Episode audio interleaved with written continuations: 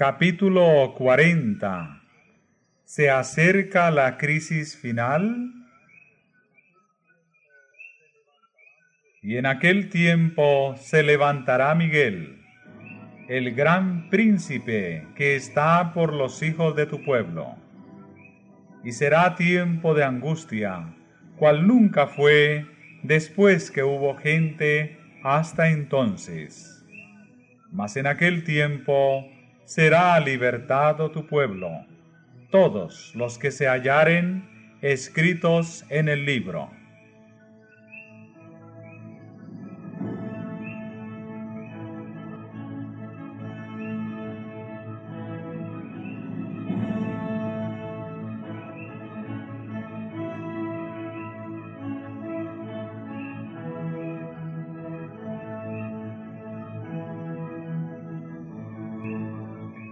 Cuando termine el mensaje del tercer ángel, la misericordia divina no intercederá más por los habitantes culpables de la tierra.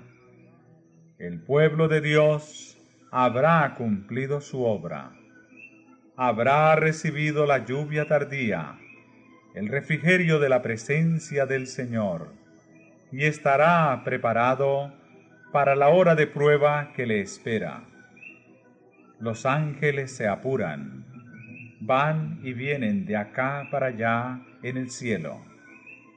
Un ángel que regresa de la tierra anuncia que su obra está terminada.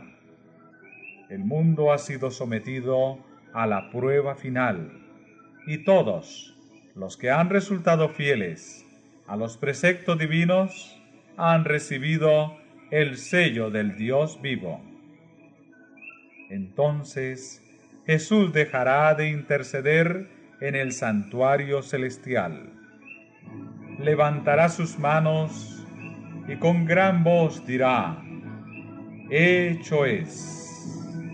Y todas las huestes de los ángeles depositarán sus coronas mientras Él anuncia en tono solemne, El que es injusto, sea injusto aún, y el que es sucio, sea sucio aún, y el que es justo, sea justo aún, y el que es santo, sea aún santo.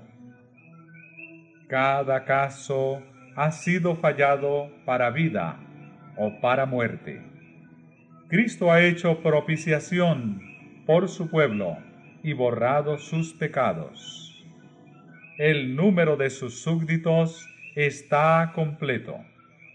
El reino y el señorío y la majestad de los reinos debajo de todo el cielo van a ser dados a los herederos de la salvación, y Jesús va a reinar como Rey de Reyes y Señor de Señores.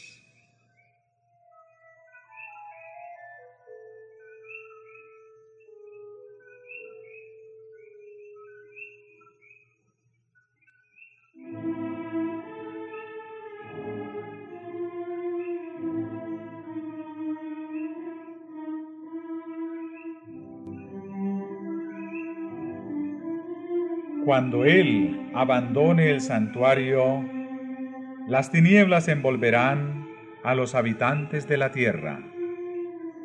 Durante ese tiempo terrible, los justos deben vivir sin intercesor a la vista del Santo Dios. Nada refrena ya a los malos y Satanás domina por completo a los impenitentes empedernidos. La paciencia de Dios ha concluido. El mundo ha rechazado su misericordia, despreciado su amor y pisoteado su ley. Los impíos han dejado concluir su tiempo de gracia. El Espíritu de Dios, al que se opusieran obstinadamente, acabó por apartarse de ellos. Desamparados, ya de la gracia divina, están a merced de Satanás, el cual sumirá entonces a los habitantes de la tierra en una gran tribulación final. Cuando los ángeles de Dios dejen ya de contener los vientos violentos de las pasiones humanas, todos los elementos de contención se desencadenarán. El mundo entero será envuelto en una ruina más espantosa que la que cayó antiguamente sobre Jerusalén.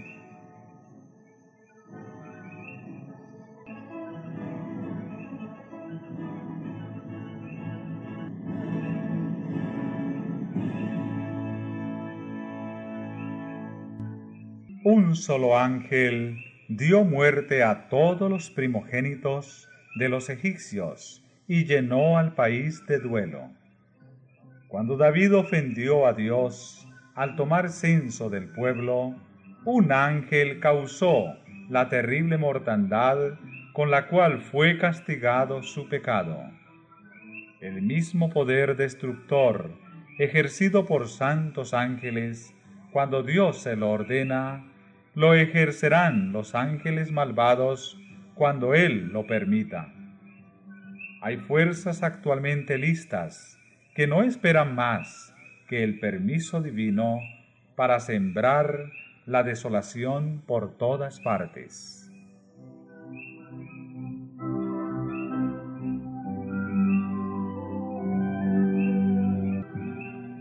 Los que honran la ley de Dios han sido acusados de atraer los castigos de Dios sobre la tierra, y se los mirará como si fueran causa de las terribles convulsiones de la naturaleza y de las luchas sangrientas entre los hombres, que llenarán la tierra de aflicción.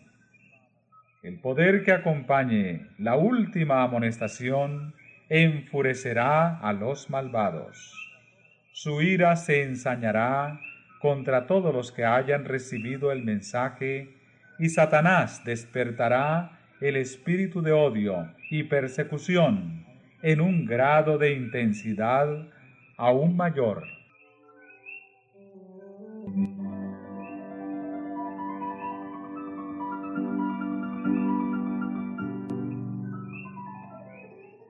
Cuando la presencia de Dios se retiró de la nación judía, tanto los sacerdotes como el pueblo lo ignoraron aunque bajo el dominio de Satanás y arrastrados por las pasiones más horribles y malignas, creían ser todavía el pueblo escogido de Dios.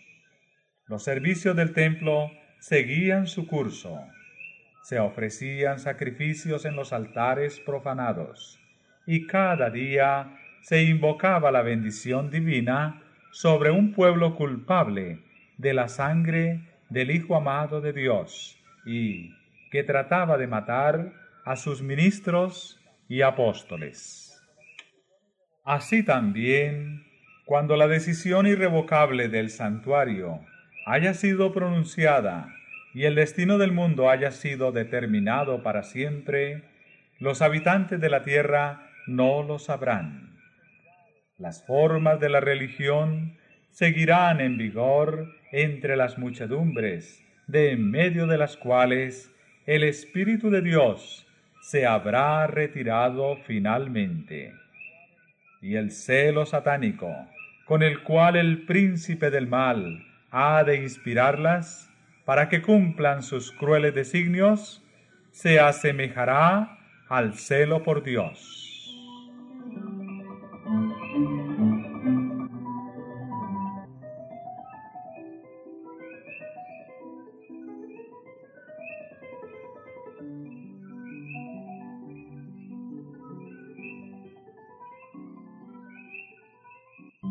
Una vez que el sábado llegue a ser el punto especial de controversia en toda la cristiandad y las autoridades religiosas y civiles se unan para imponer la observancia del domingo, la negativa persistente por parte de una pequeña minoría de ceder a la exigencia popular la convertirá en objeto de execración universal se demandará con insistencia que no se tolere a los pocos que se oponen a una institución de la Iglesia y a una ley del Estado.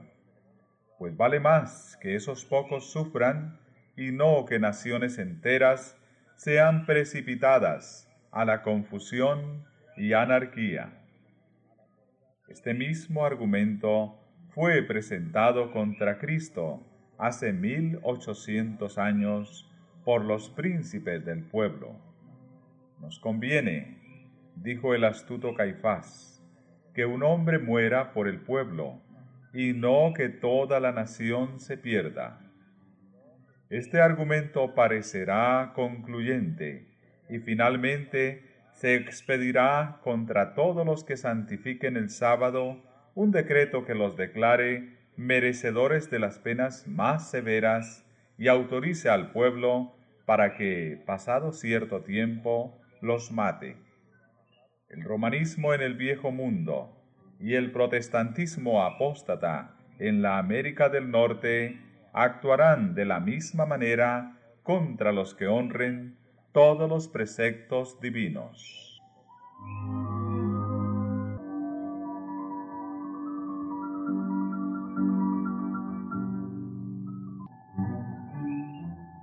El pueblo de Dios se verá entonces sumido en las escenas de aflicción y angustia descritas por el profeta y llamadas el tiempo de la apretura de Jacob, porque así ha dicho Jehová, hemos oído voz de temblor, espanto y no paz, hanse tornado pálidos todos los rostros. Ah, cuán grande es aquel día, tanto que no hay otro semejante a él, tiempo de angustia para Jacob, mas de ella será librado.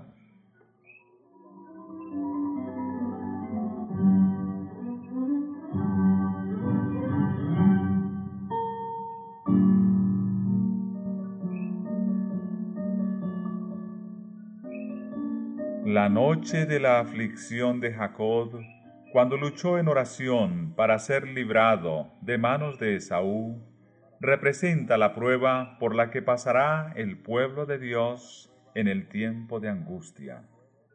Debido al engaño practicado para asegurarse la bendición que su padre intentaba dar a Esaú, Jacob había huido para salvar su vida, atemorizado por las amenazas de muerte que profería su hermano después de haber permanecido muchos años en el destierro, se puso en camino por mandato de Dios para regresar a su país, con sus mujeres, sus hijos, sus rebaños y sus ganados.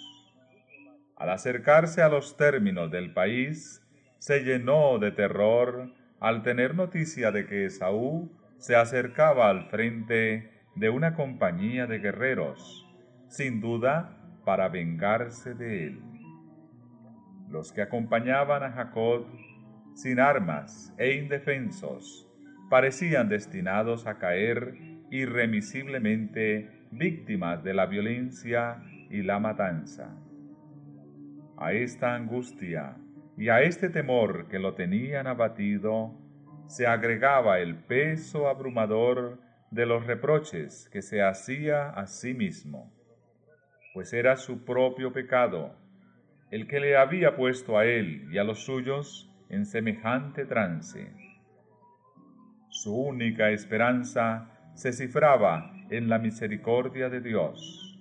Su único amparo debía ser la oración.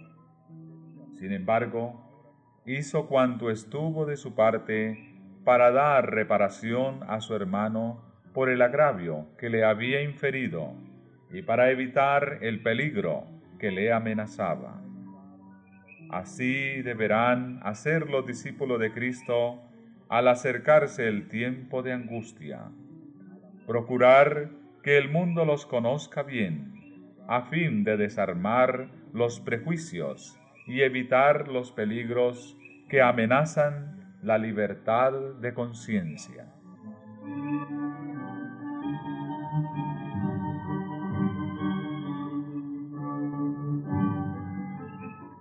Después de haber despedido a su familia para que no presenciara su angustia, Jacob permaneció solo para interceder con Dios. Confiesa su pecado y reconoce agradecido la bondad de Dios para con él.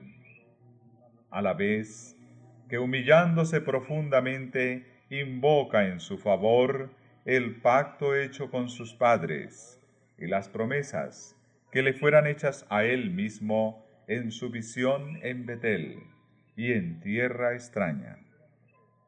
Llegó la hora crítica de su vida. Todo está en peligro.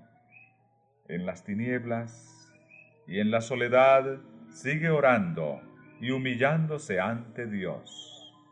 De pronto, una mano se apoya en su hombro.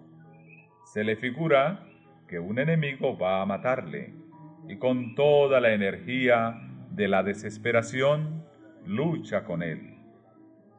Cuando el día empieza a rayar, el desconocido hace uso de su poder sobrenatural. Al sentir su toque, el hombre fuerte parece quedar paralizado y cae, impotente, tembloroso y suplicante, sobre el cuello de su misterioso antagonista. Jacob sabe entonces que es con el ángel de la alianza con quien ha luchado. Aunque incapacitado y presa de los más agudos dolores, no ceja en su propósito. Durante mucho tiempo ha sufrido perplejidades, remordimientos y angustia a causa de su pecado. Ahora debe obtener la seguridad de que ha sido perdonado. El visitante celestial parece estar por marcharse, pero Jacob se aferra a él y le pide su bendición. El ángel le insta, suéltame, que ya raya el alba. Pero el patriarca exclama, no te soltaré hasta que no me hayas bendecido. Qué confianza, qué firmeza y qué perseverancia las de Jacob. Si estas palabras le hubiesen sido dictadas por el orgullo y la presunción, Jacob hubiera caído muerto. Pero lo que se las inspiraba era más bien la seguridad del que confiesa su flaqueza e indignidad. Sin embargo, confía en la misericordia de un Dios que cumple su pacto.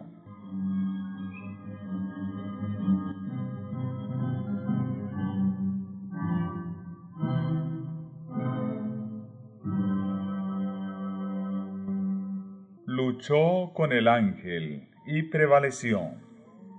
Mediante la humillación, el arrepentimiento y la sumisión, aquel mortal pecador y sujeto al error, prevaleció sobre la majestad del cielo.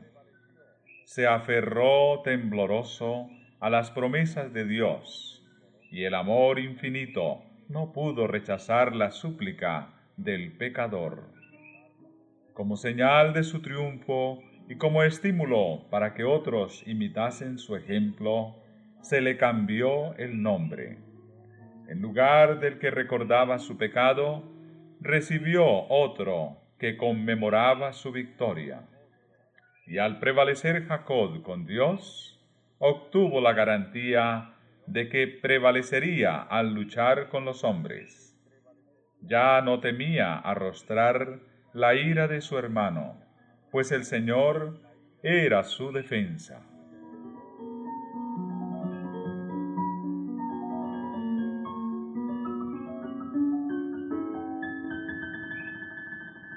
Satanás había acusado a Jacob ante los ángeles de Dios y pretendía tener derecho a destruirle por causa de su pecado. Había inducido a Esaú a que marchase contra él, y durante la larga noche de lucha del patriarca, Satanás procuró embargarle con el sentimiento de su culpabilidad para desanimarlo y apartarlo de Dios.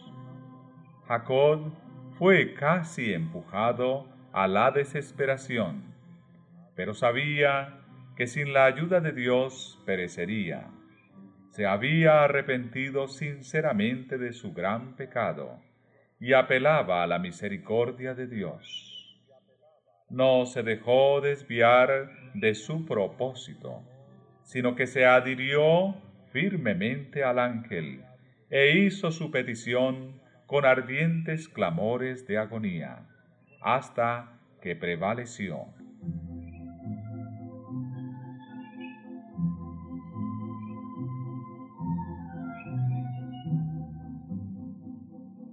Así como Satanás influyó en Esaú para que marchase contra Jacob, así también instigará a los malos para que destruyan al pueblo de Dios en el tiempo de angustia. Como acusó a Jacob, acusará también al pueblo de Dios. Cuenta a las multitudes del mundo entre sus súbditos, pero la pequeña compañía de los que guardan los mandamientos de Dios resiste a su pretensión a la supremacía. Si pudiese hacerlos desaparecer de la tierra, su triunfo sería completo. Ve que los ángeles protegen a los que guardan los mandamientos e infiere que sus pecados les han sido perdonados. Pero no sabe que la suerte de cada uno de ellos ha sido resuelta en el santuario celestial. Tiene conocimiento exacto de los pecados que les ha hecho cometer y los presenta ante Dios con la mayor exageración y asegurando que esa gente es tan merecedora como él mismo de ser excluida del favor de Dios. Declara que en justicia el Señor no puede perdonar los pecados de ellos y destruirle al mismo tiempo a él y a sus ángeles. Los reclama como presa suya y pide que le sean entregados para destruirlos.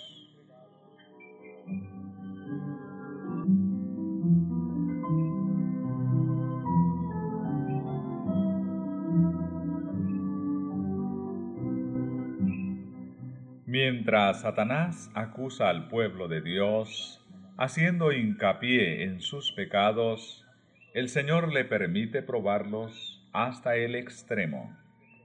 La confianza de ellos en Dios, su fe y su firmeza serán rigurosamente probadas. El recuerdo de su pasado hará decaer sus esperanzas, pues es poco el bien que pueden ver en toda su vida. Reconocen plenamente su debilidad e indignidad. Satanás trata de aterrorizarlos con la idea de que su caso es desesperado, de que las manchas de su impureza no serán jamás lavadas. Espera así aniquilar su fe, hacerle ceder a sus tentaciones y alejarlos de Dios.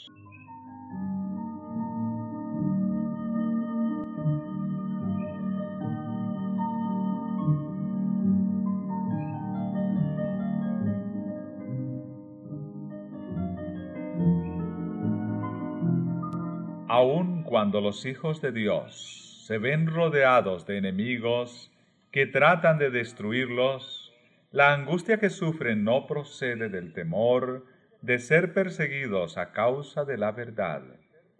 Lo que temen es no haberse arrepentido de cada pecado, y que debido a alguna falta por ellos cometida, no puedan ver realizada en ellos la promesa del Salvador. Yo también te guardaré de la hora de prueba que ha de venir sobre todo el mundo. Si pudiesen tener la seguridad del perdón, no retrocederían ante las torturas ni la muerte. Pero si fuesen reconocidos indignos de perdón y hubiesen de perder la vida a causa de sus propios defectos de carácter, entonces el santo nombre de Dios sería vituperado.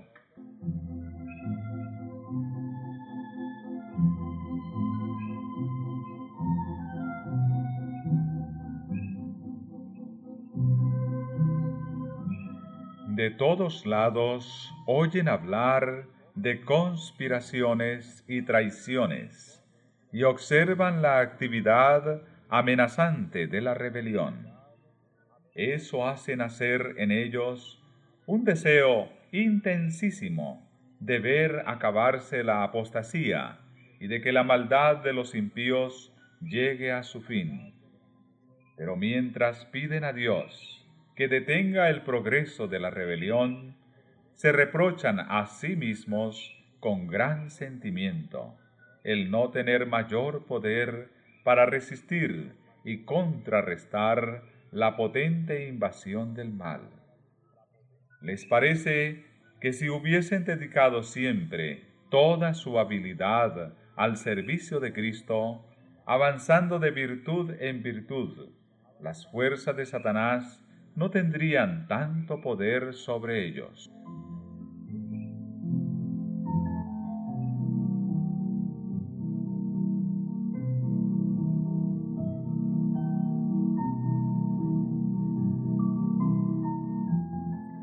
Afligen sus almas ante Dios, recordándole cada uno de sus actos de arrepentimiento, de sus numerosos pecados y la promesa del Salvador. ¿Forzará alguien mi fortaleza? Haga conmigo paz. Sí, haga paz conmigo. Su fe no decae si sus oraciones no reciben inmediata contestación aunque sufren la ansiedad, el terror y la angustia más desesperantes, no dejan de orar. Echan mano del poder de Dios como Jacob se aferró al ángel, y de sus almas se exhala el grito, no te soltaré hasta que me hayas bendecido.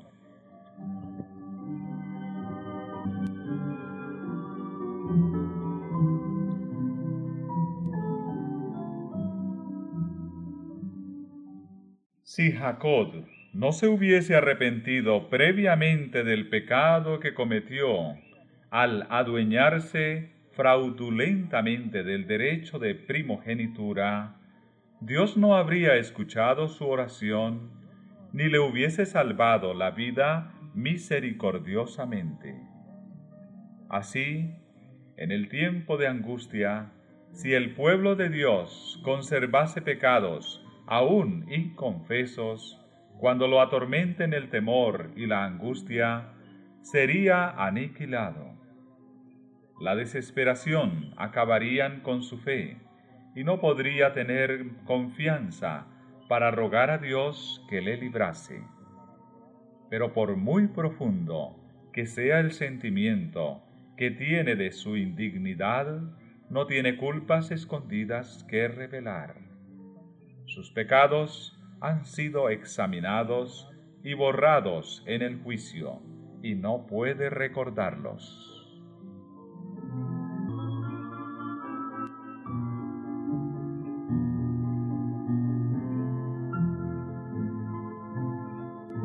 Satanás induce a muchos a creer que Dios no se fija en la infidelidad de ellos respecto a los asuntos menudos de la vida. Pero en su actitud con Jacob, el Señor demuestra que en manera alguna sancionará ni tolerará el mal. Todos los que tratan de excusar y ocultar sus pecados, dejándolos sin confesar y sin haber sido perdonados en los registros del cielo, serán vencidos por Satanás. Cuanto más exaltada sea su profesión y honroso el puesto que desempeñen, tanto más graves aparecen sus faltas a la vista de Dios, y tanto más seguro es el triunfo de su gran adversario. Los que tardan en prepararse para el día del Señor no podrán hacerlo en el tiempo de la angustia ni en ningún momento subsiguiente. El caso de los tales es desesperado.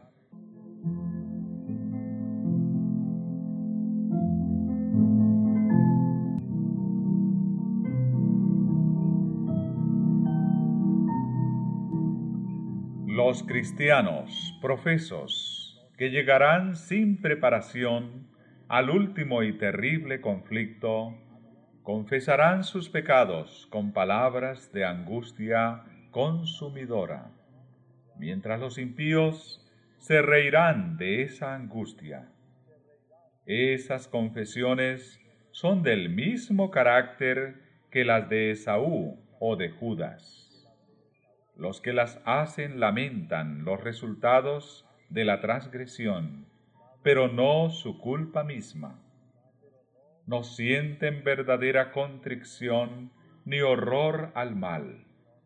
Reconocen sus pecados por temor al castigo, pero, lo mismo que Faraón, volverían a maldecir al cielo si se suspendiesen los juicios de Dios.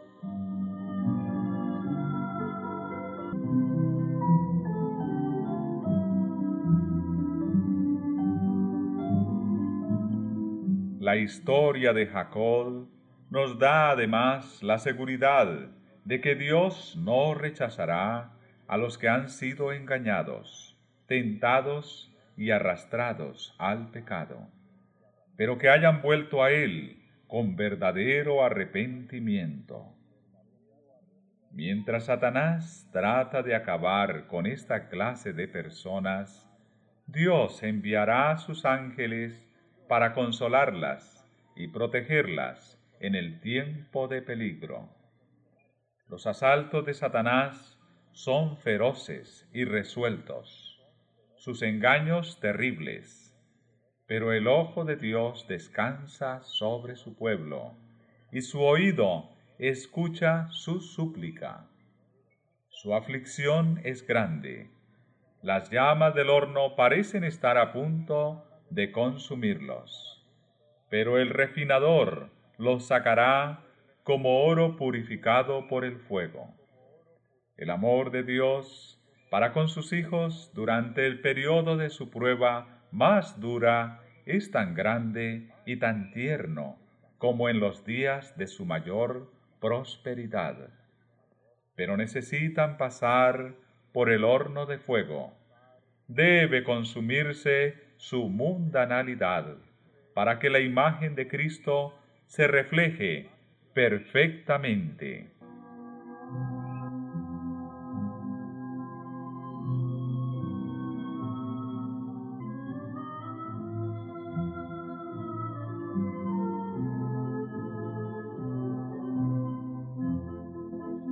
Los tiempos de apuro y angustia que nos esperan requieren una fe capaz de soportar el cansancio, la demora y el hambre, una fe que no desmaye a pesar de las pruebas más duras. El tiempo de gracia les es concedido a todos, a fin de que se preparen para aquel momento. Jacob prevaleció porque fue perseverante y resuelto. Su victoria es prueba evidente del poder de la oración importuna. Todos los que se aferren a las promesas de Dios, como lo hizo Él, y que sean tan sinceros como Él lo fue, tendrán tan buen éxito como Él. Los que no están dispuestos a negarse a sí mismos, a luchar desesperadamente ante Dios, y a orar mucho y con empeño para obtener su bendición, no lo conseguirán. Cuán pocos cristianos saben lo que es luchar con Dios. Cuán pocos son los que jamás suspiraron por Dios con ardor hasta tener como intención todas las facultades del alma.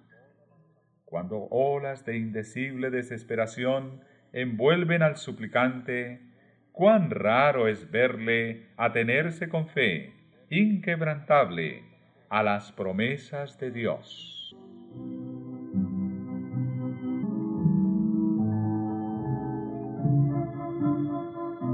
Los que sólo ejercitan poca fe están en mayor peligro de caer bajo el dominio de los engaños satánicos y del decreto que violentará las conciencias. Y aún, en caso de soportar la prueba, en el tiempo de angustia se verán sumidos en mayor aflicción porque no se habrán acostumbrado a confiar en Dios. Las lecciones de fe que hayan descuidado tendrán que aprenderlas bajo el terrible peso del desaliento.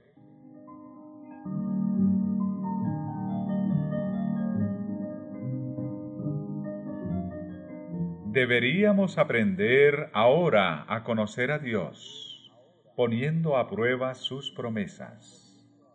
Los ángeles toman nota de cada oración ferviente y sincera. Sería mejor sacrificar nuestros propios gustos antes que descuidar la comunión con Dios.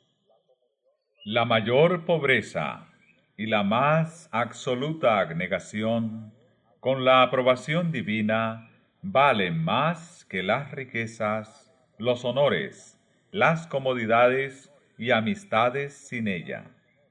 Debemos darnos tiempo para orar.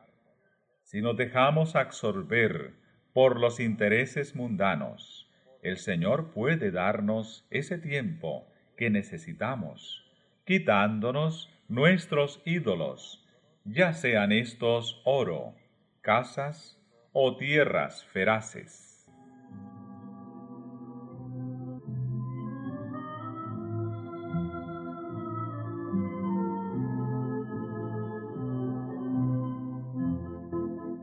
La juventud no se dejaría seducir por el pecado si se negase a entrar en otro camino que aquel sobre el cual pudiera pedir la bendición de Dios.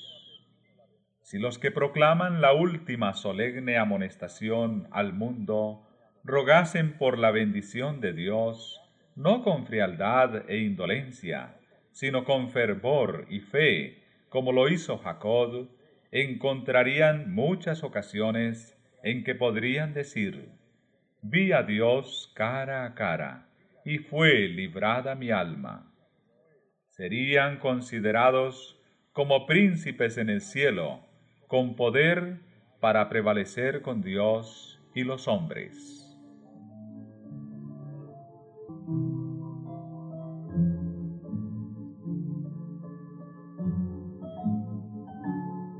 El tiempo de angustia, cual nunca fue después que hubo gente, se iniciará pronto, y para entonces necesitaremos tener una experiencia que hoy por hoy no poseemos y que muchos no pueden lograr debido a su indolencia. Sucede muchas veces que los peligros que se esperan no resultan tan grandes como uno se los había imaginado. Pero este no es el caso respecto de la crisis que nos espera. La imaginación más fecunda no alcanza a darse cuenta de la magnitud de tan dolorosa prueba. En aquel tiempo de tribulación, cada alma deberá sostenerse por sí sola ante Dios si Noé, Daniel y Jod estuvieren en el país, vivo yo, dice Jehová el Señor, que ni a hijo ni a hija podrán ellos librar por su justicia, tan solo a sus propias almas librarán.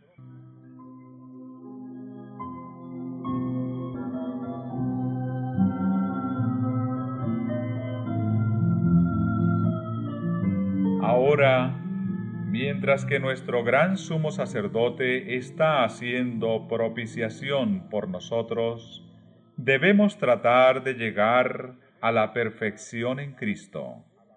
Nuestro Salvador no pudo ser inducido a ceder a la tentación, ni siquiera en pensamiento. Satanás encuentra en los corazones humanos algún asidero en que hacerse firme. Es tal vez algún deseo pecaminoso que se acaricia, por medio del cual la tentación se fortalece. Pero Cristo declaró, al hablar de sí mismo, Viene el príncipe de este mundo, mas no tiene nada en mí. Satanás no pudo encontrar nada en el Hijo de Dios que le permitiese ganar la victoria. Cristo guardó los mandamientos de su Padre y no hubo en él ningún pecado de que Satanás pudiese sacar ventaja. Esta es la condición en que deben encontrarse los que han de poder subsistir en el tiempo de angustia.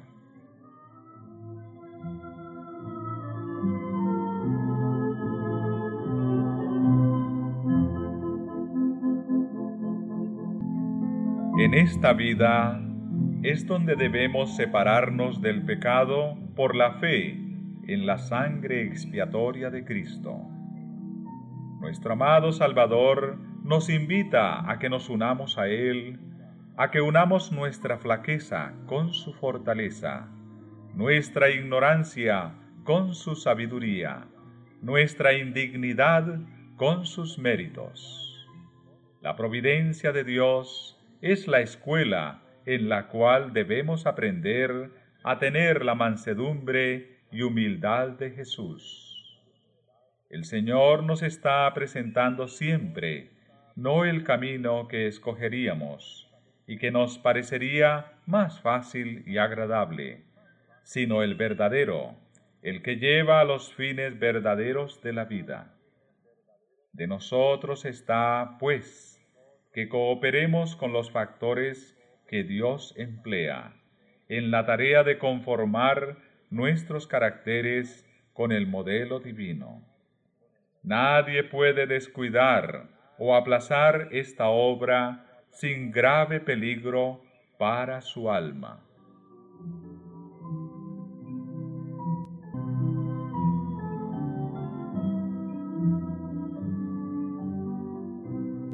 El apóstol San Juan, estando en visión, oyó una gran voz que exclamaba en el cielo, Ay de los moradores de la tierra y del mar, porque el diablo ha descendido a vosotros, teniendo grande ira, sabiendo que tiene poco tiempo. Espantosas son las escenas que provocaron esta exclamación de la voz celestial la ira de Satanás crece a medida que se va acercando el fin, y su obra de engaño y destrucción culminará durante el tiempo de angustia.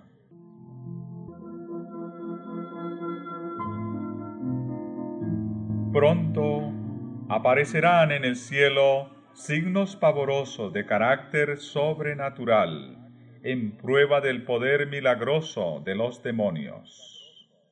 Los espíritus de los demonios irán en busca de los reyes de la tierra y por todo el mundo para aprisionar a los hombres con engaños e inducirlos a que se unan a Satanás en su última lucha contra el gobierno de Dios. Mediante estos agentes tanto los príncipes como los súbditos serán engañados. Surgirán entes que se darán por el mismo Cristo y reclamarán los títulos y el culto que pertenecen al Redentor del mundo. Harán curaciones milagrosas y asegurarán haber recibido del cielo revelaciones contrarias al testimonio de las Sagradas Escrituras.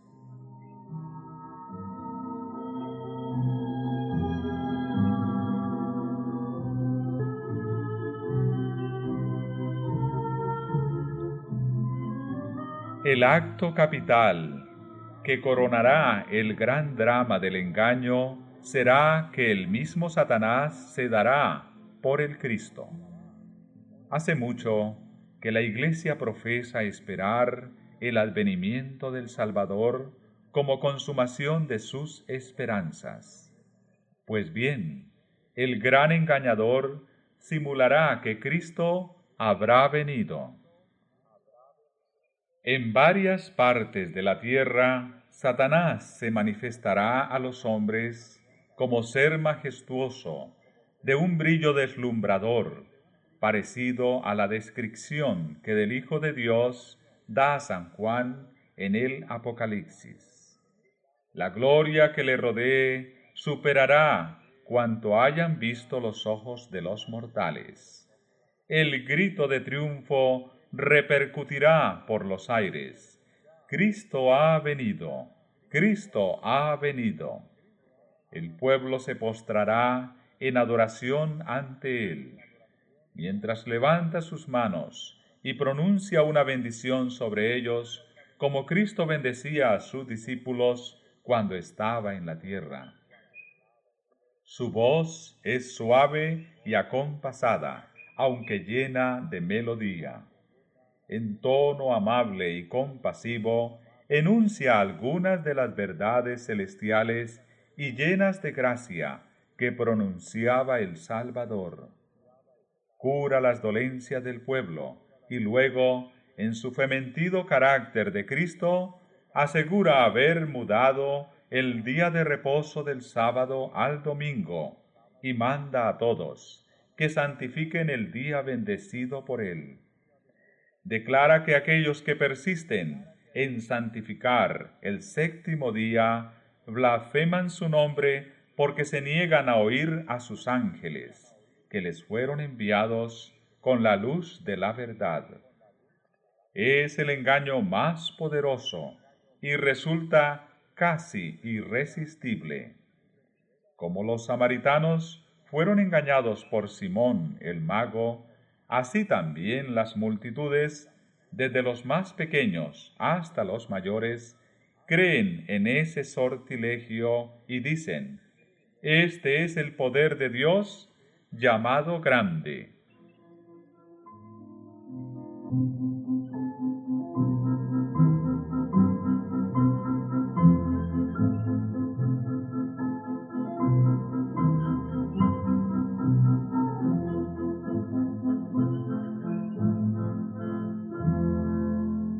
Pero el pueblo de Dios no se extraviará.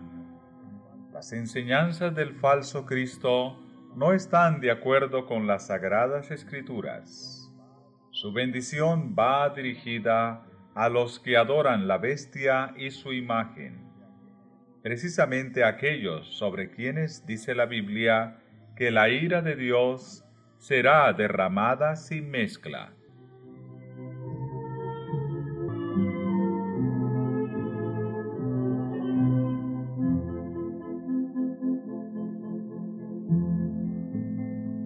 Además, no se le permitirá a Satanás contrahacer la manera en que vendrá Jesús. El Salvador previno a su pueblo contra este engaño y predijo claramente cómo será su segundo advenimiento. Porque se levantarán falsos cristos y falsos profetas, y darán señales grandes y prodigios de tal manera que engañarán, si es posible, aún a los escogidos. Así que, si os dijeren, He aquí en el desierto está, no salgáis. He aquí en las cámaras, no creáis. Porque como el relámpago que sale del oriente y se muestra hasta el occidente, así será también la venida del Hijo del Hombre. No se puede remedar semejante aparición. Todos la conocerán y el mundo entero la presenciará.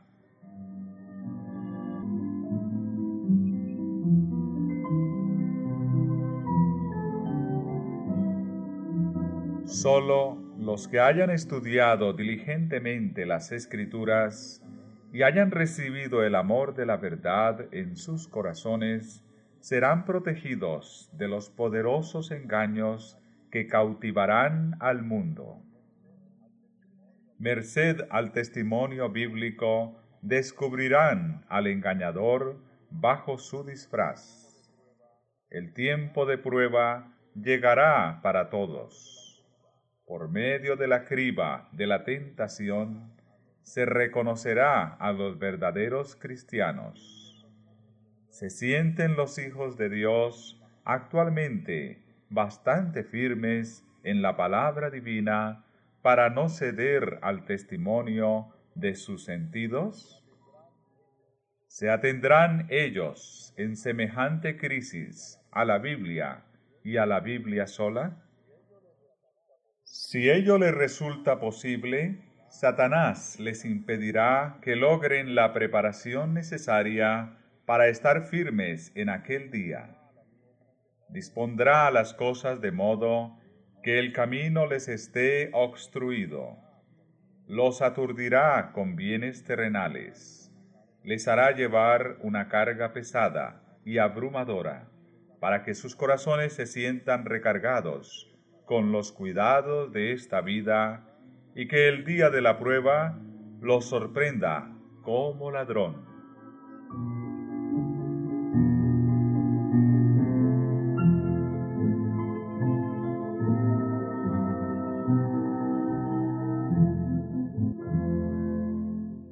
Cuando el decreto promulgado por los diversos príncipes y dignatarios de la cristiandad contra los que observan los mandamientos, suspenda la protección y las garantías del gobierno y los abandone a los que tratan de aniquilarlos, el pueblo de Dios huirá de las ciudades y de los pueblos y se unirá en grupos para vivir en los lugares más desiertos y solitarios. Muchos encontrarán refugio en puntos de difícil acceso en las montañas. Como los cristianos de los valles del Piamonte convertirán los lugares elevados de la tierra en santuarios suyos y darán gracias a Dios por las fortalezas de rocas pero muchos seres humanos de todas las naciones y de todas las clases, grandes y pequeños, ricos y pobres, negros y blancos, serán arrojados en la más injusta y cruel servidumbre. Los amados de Dios pasarán días penosos, encadenados, encerrados en cárceles, sentenciados a muerte, algunos abandonados adrede para morir de hambre y sed en sombríos y repugnantes calabozos. Ningún oído humano escuchará sus lamentos, ninguna mano humana se aprontará a socorrerlos.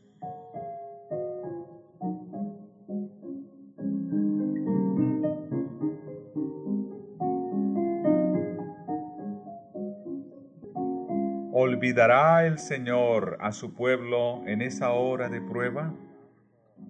¿Olvidó acaso al fiel Noé cuando sus juicios cayeron sobre el mundo antidiluviano?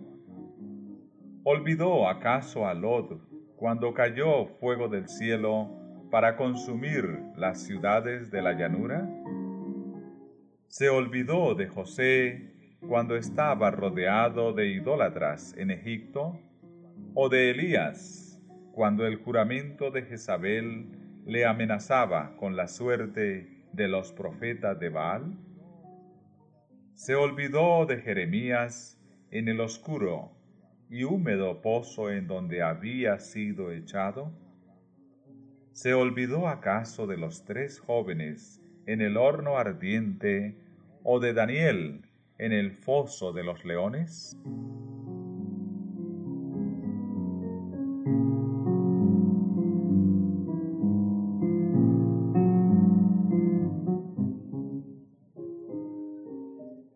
Sión empero ha dicho, me ha olvidado Jehová, y el Señor se ha olvidado de mí. ¿Se olvidará acaso la mujer de su niño mamante, de modo que no tenga compasión del hijo de sus entrañas? Aún las tales le pueden olvidar, mas no me olvidaré yo de ti. He aquí que sobre las palmas de mis manos te traigo esculpida. El Señor de los ejércitos ha dicho, aquel que os toca a vosotros, le toca a él en la niña de su ojo.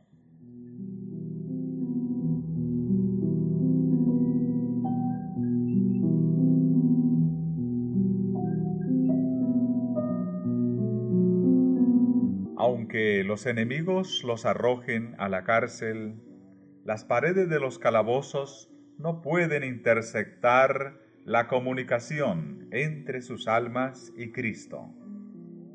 Aquel que conoce todas sus debilidades, que ve todas sus pruebas, está por encima de todos los poderes de la tierra. Y acudirán ángeles a sus celdas solitarias, trayéndoles luz y paz del cielo. La prisión se volverá palacio, pues allí moran los que tienen mucha fe, y los lóbregos muros serán alumbrados con luz celestial, como cuando Pablo y Silas oraron y alabaron a Dios a medianoche en el calabozo de Filipos.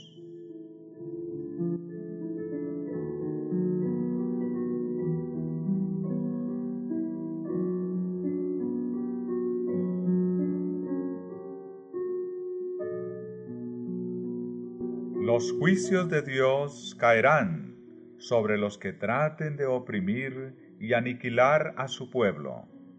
Su paciencia para con los impíos da a estos alas en sus transgresiones, pero su castigo no será menos seguro ni terrible, por mucho que haya tardado en venir.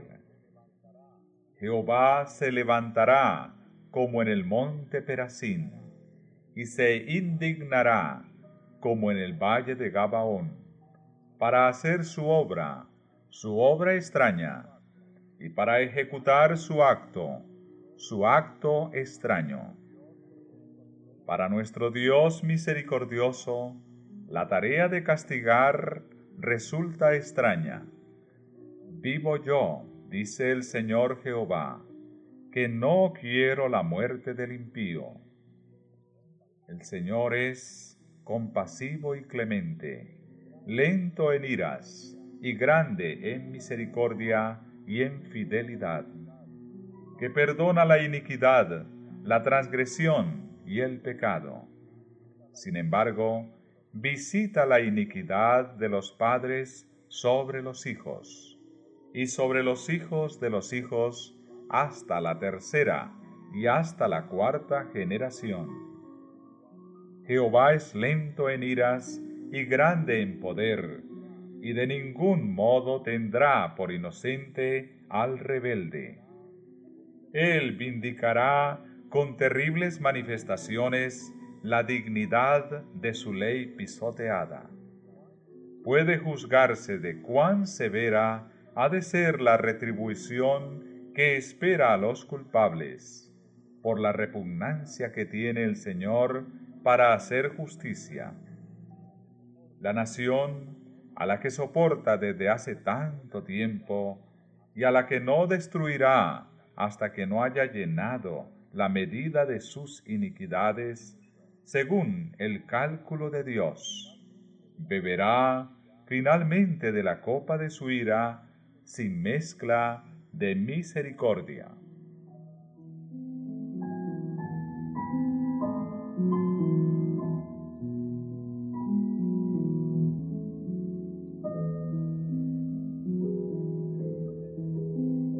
Cuando Cristo deje de interceder en el santuario, se derramará sin mezcla la ira de Dios, de la que son amenazados los que adoran a la bestia y a su imagen, y reciben su marca.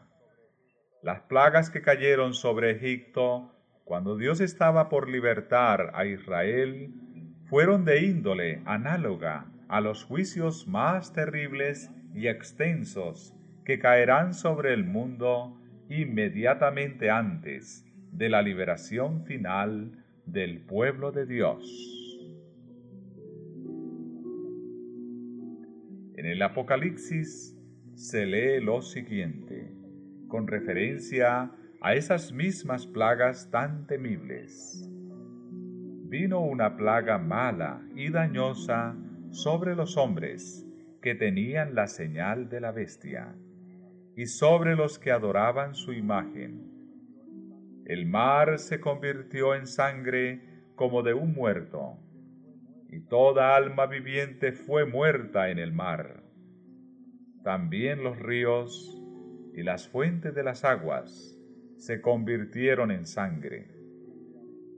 Por terribles que sean estos castigos, la justicia de Dios está plenamente vindicada. El ángel de Dios declara, Justo eres tú, oh Señor, porque has juzgado estas cosas, porque ellos derramaron la sangre de los santos y de los profetas. También tú les has dado a beber sangre, pues lo merecen al condenar a muerte al pueblo de Dios, los que lo hicieron son tan culpables de su sangre como si la hubiesen derramado con sus propias manos. Del mismo modo, Cristo declaró que los judíos de su tiempo eran culpables de toda la sangre de los santos varones que había sido derramada desde los días de Abel pues estaban animados del mismo espíritu y estaban tratando de hacer lo mismo que los asesinos de los profetas.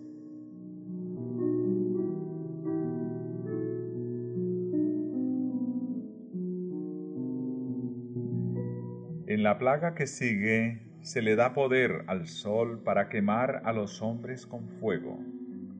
Y los hombres se quemaron con el grande calor. Los profetas describen cómo sigue el estado de la tierra en tan terrible tiempo.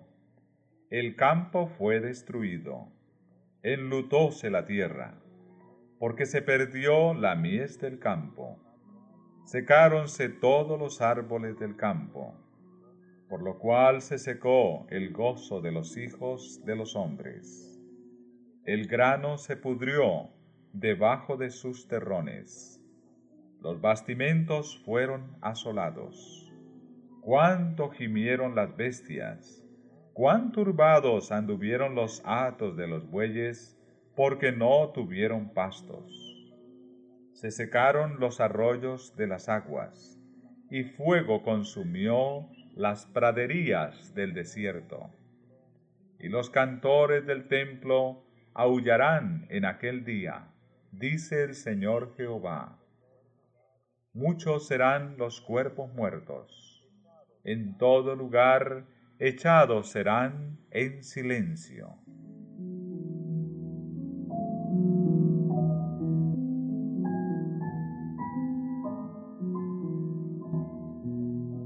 Estas plagas no serán universales, pues de lo contrario los habitantes de la tierra serían enteramente destruidos.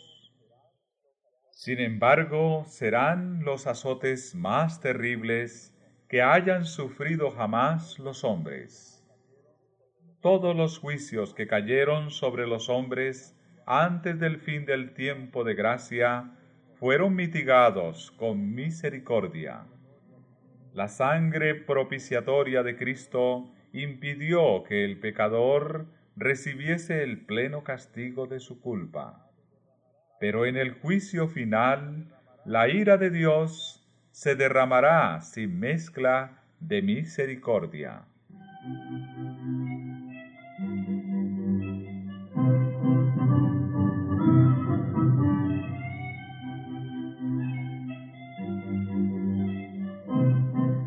En aquel día multitudes enteras invocarán la protección de la misericordia divina que por tanto tiempo despreciaran. He aquí vienen días, dice el Señor Jehová, en los cuales enviaré hambre a la tierra, no hambre de pan, ni sed de agua, sino de oír palabra de Jehová e irán errantes de mar a mar. Desde el norte hasta el oriente, discurrirán buscando palabra de Jehová, y no la hallarán.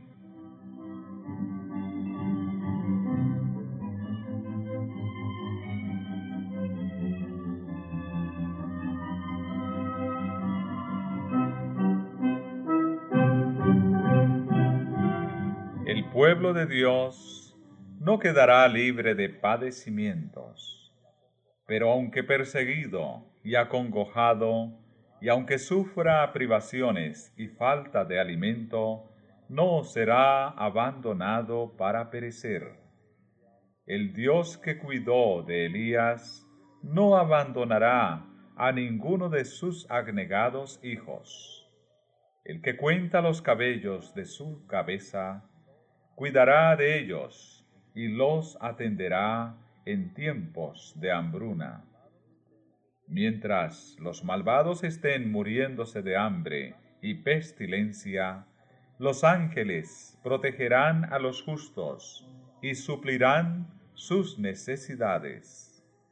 Escrito está, del que camina en justicia, que se le dará pan y sus aguas serán ciertas.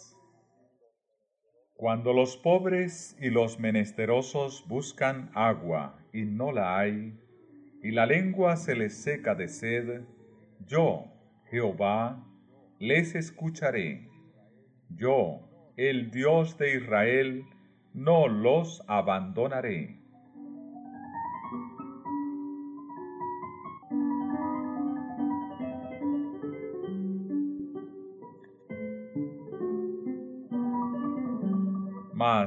Aunque la higuera no floreciere, y no hubiere fruto en la vid, aunque faltare el producto del olivo, y los campos nada dieren de comer, aunque las ovejas fueren destruidas del aprisco, y no hubiere vacas en los pesebres, sin embargo, los que teman a Jehová se regocijarán en él, y se alegrarán en el Dios de su salvación.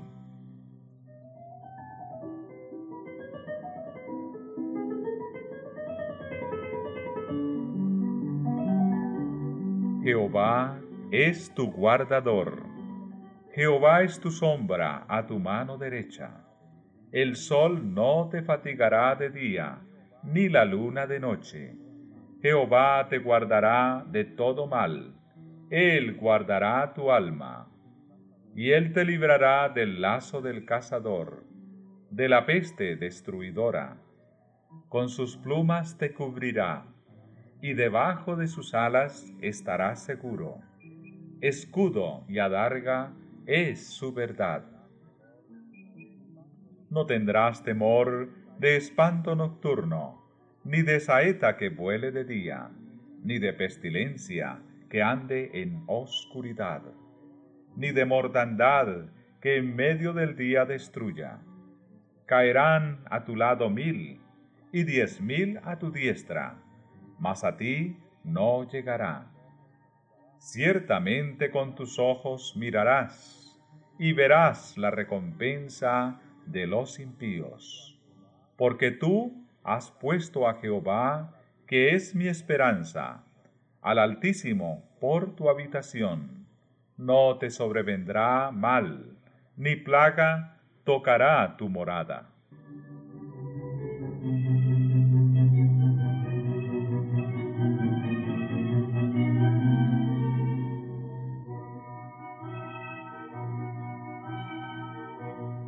Sin embargo, por lo que ven los hombres, parecería que los hijos de Dios tuviesen que sellar pronto su destino con su sangre como lo hicieron los mártires que los precedieron.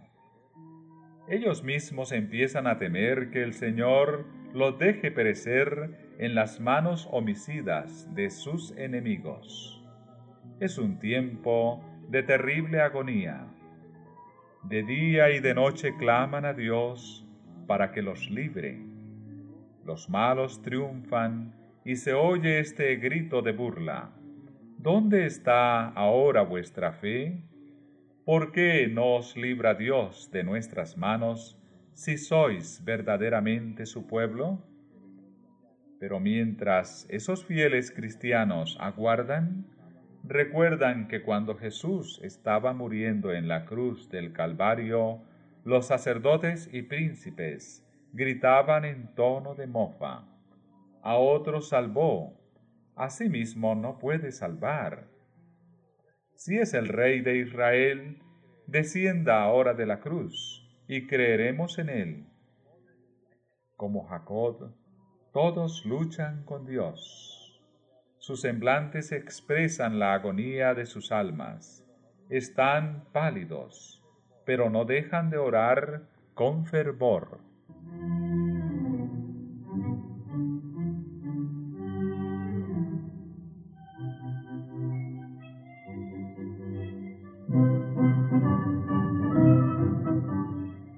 Los hombres tuviesen la visión del cielo, verían compañías de ángeles poderosos en fuerza, estacionados en torno de los que han guardado la palabra de la paciencia de Cristo.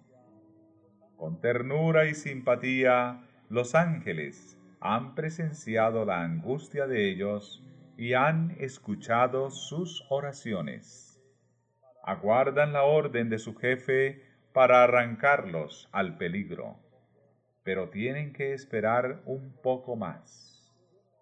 El pueblo de Dios tiene que beber de la copa y ser bautizado con el bautismo.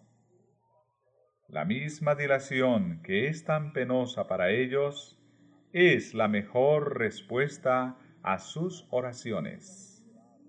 Mientras procuran esperar con confianza que el Señor obre, son inducidos a ejercitar su fe, esperanza y paciencia, como no lo hicieron durante su experiencia religiosa anterior.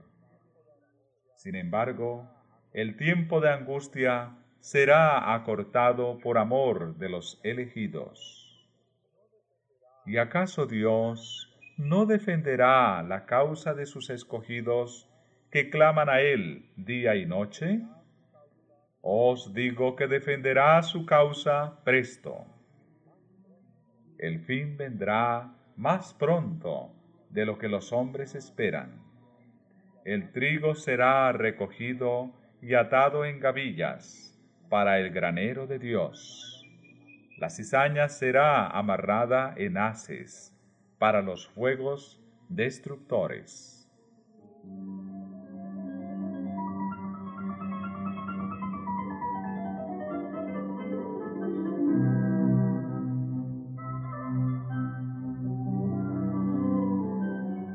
Los centinelas celestiales, fieles a su cometido, siguen vigilando. Por más que un decreto general haya fijado el tiempo en que los observadores de los mandamientos puedan ser muertos, sus enemigos, en algunos casos, se anticiparán al decreto y tratarán de quitarles la vida antes del tiempo fijado pero nadie puede atravesar el cordón de los poderosos guardianes colocados en torno de cada fiel. Algunos son atacados al huir de las ciudades y villas, pero las espadas levantadas contra ellos se quiebran y caen como si fueran de paja.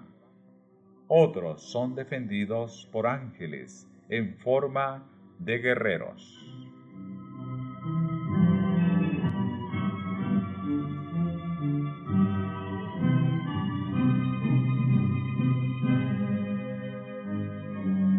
Todos los tiempos Dios se valió de santos ángeles para socorrer y librar a su pueblo. los seres celestiales tomaron parte activa en los asuntos de los hombres. Aparecieron con vestiduras que relucían como el rayo, vinieron como hombres en traje de caminantes. Hubo casos en que aparecieron ángeles en forma humana a los siervos de Dios. Descansaron bajo los robles al mediodía como si hubiesen estado cansados. Aceptaron la hospitalidad en hogares humanos. Sirvieron de guías a viajeros extraviados. Con sus propias manos encendieron los fuegos del altar, abrieron las puertas de las cárceles y libertaron a los siervos del Señor. Vestidos de la armadura celestial, vinieron para quitar la piedra del sepulcro del Salvador.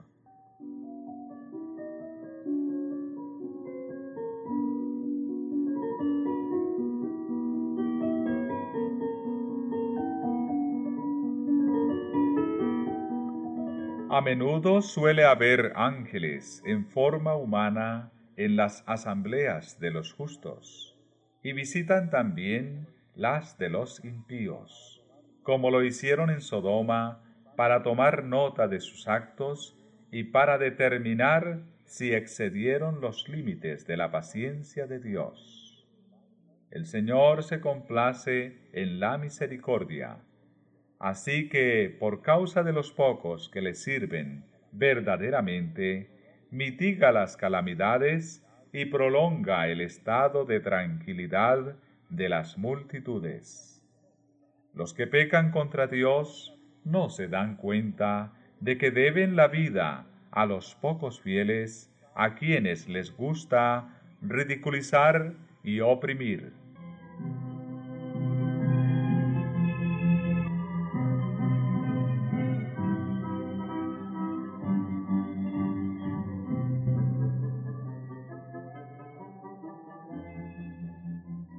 Aunque los gobernantes de este mundo no lo sepan, ha sido frecuente que en sus asambleas hablaran ángeles. Ojos humanos los han mirado, oídos humanos han escuchado sus llamamientos, labios humanos se han opuesto a sus indicaciones y han puesto en ridículo sus consejos, y hasta manos humanas los han maltratado. En las salas de consejo y en los tribunales, estos mensajeros celestiales han revelado sus grandes conocimientos de la historia de la humanidad y se han demostrado más capaces de defender la causa de los oprimidos que los abogados más hábiles y más elocuentes han frustrado propósitos y atajado males que habrían atrasado en gran manera la obra de Dios y habrían causado grandes padecimientos a su pueblo. En la hora de peligro y angustia, el ángel de Jehová acampa en derredor de los que le temen y los defiende.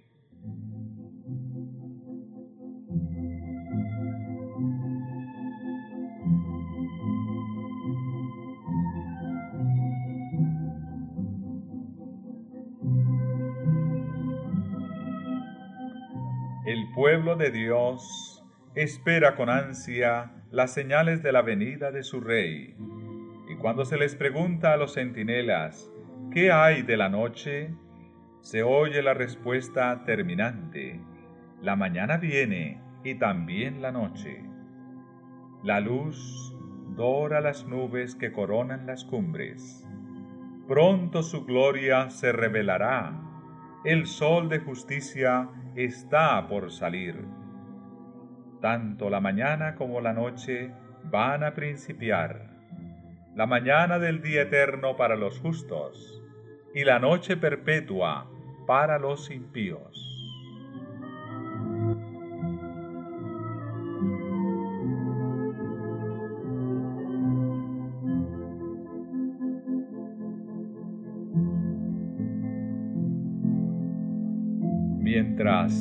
El pueblo militante de Dios dirige con empeño sus oraciones a Dios, el velo que los separa del mundo invisible parece estar casi descorrido.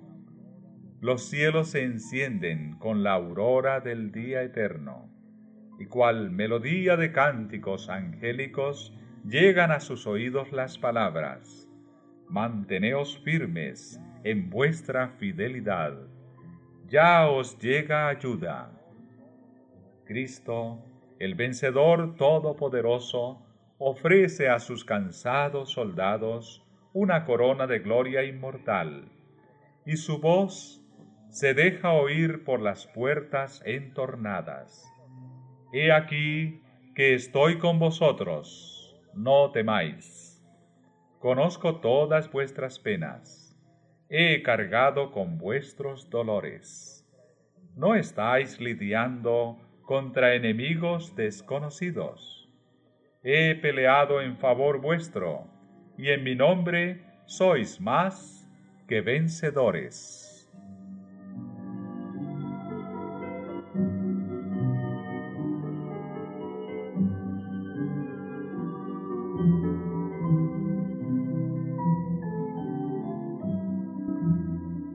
Nuestro amado Salvador nos enviará ayuda en el momento mismo en que la necesitemos. El camino del cielo quedó consagrado por sus pisadas. Cada espina que hiere nuestros pies, hirió también los suyos. Él cargó antes que nosotros la cruz que cada uno de nosotros ha de cargar. El Señor permite los conflictos a fin de preparar al alma para la paz. El tiempo de angustia es una prueba terrible para el pueblo de Dios. Pero es el momento en que todo verdadero creyente debe mirar hacia arriba a fin de que por la fe pueda ver el arco de la promesa que le envuelve.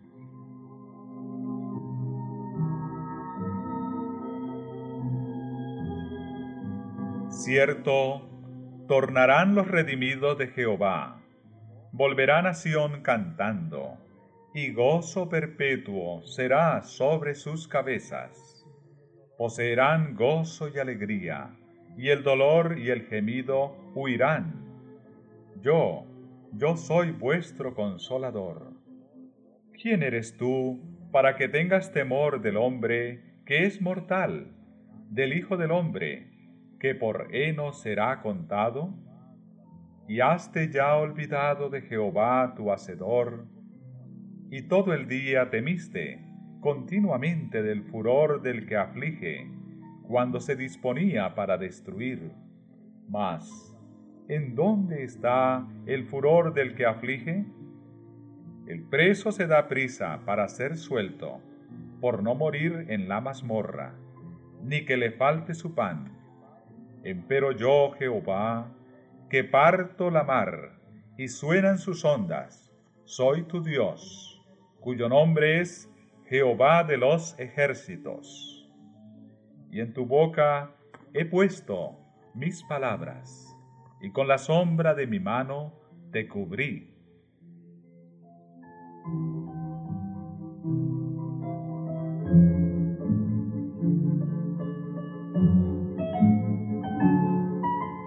Oye pues ahora esto, miserable, ebria, y no de vino. Así dijo tu Señor Jehová y tu Dios, el cual pleitea por su pueblo. He aquí he quitado de tu mano el cáliz de aturdimiento, la es del cáliz de mi furor. Nunca más lo beberás, y ponerlo he en mano de tus angustiadores que dijeron a tu alma, encórvate y pasaremos.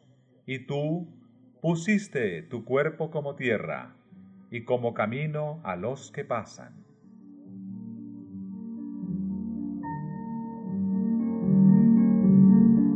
El ojo de Dios, al mirar al través de las edades, se fijó en la crisis a la cual tendrá que hacer frente su pueblo, cuando los poderes de la tierra se unan contra él. Como los desterrados cautivos temerán morir de hambre o por la violencia. Pero el Dios Santo, que dividió las aguas del Mar Rojo delante de los israelitas, manifestará su gran poder libertándolos de su cautiverio. Ellos me serán un tesoro especial, dice Jehová de los ejércitos, en aquel día que yo preparo. Y me compadeceré de ellos, como un hombre se compadece de su mismo hijo que le sirve. Si la sangre de los fieles siervos de Cristo fuese entonces derramada, no sería ya como la sangre de los mártires, semilla destinada a dar una cosecha para Dios. Su fidelidad no sería ya un testimonio para convencer a otros de la verdad, pues los corazones endurecidos han rechazado los llamamientos de la misericordia, hasta que éstos ya no se dejan oír. Si los justos cayesen entonces presa de sus enemigos, sería un triunfo para el príncipe de las tinieblas. El salmista dice, Me esconderá en su pabellón en el día de calamidad, me encubrirá en lo recóndito de su tabernáculo. Cristo ha dicho, Ven, pueblo mío, entra en tus aposentos, cierra tus puertas sobre ti, escóndete por un corto momento, hasta que pase la indignación, porque he aquí que Jehová sale de su lugar para castigar a los habitantes de la tierra por su iniquidad. Gloriosa será la liberación de los que lo han esperado pacientemente y cuyos nombres están escritos en el libro de la vida.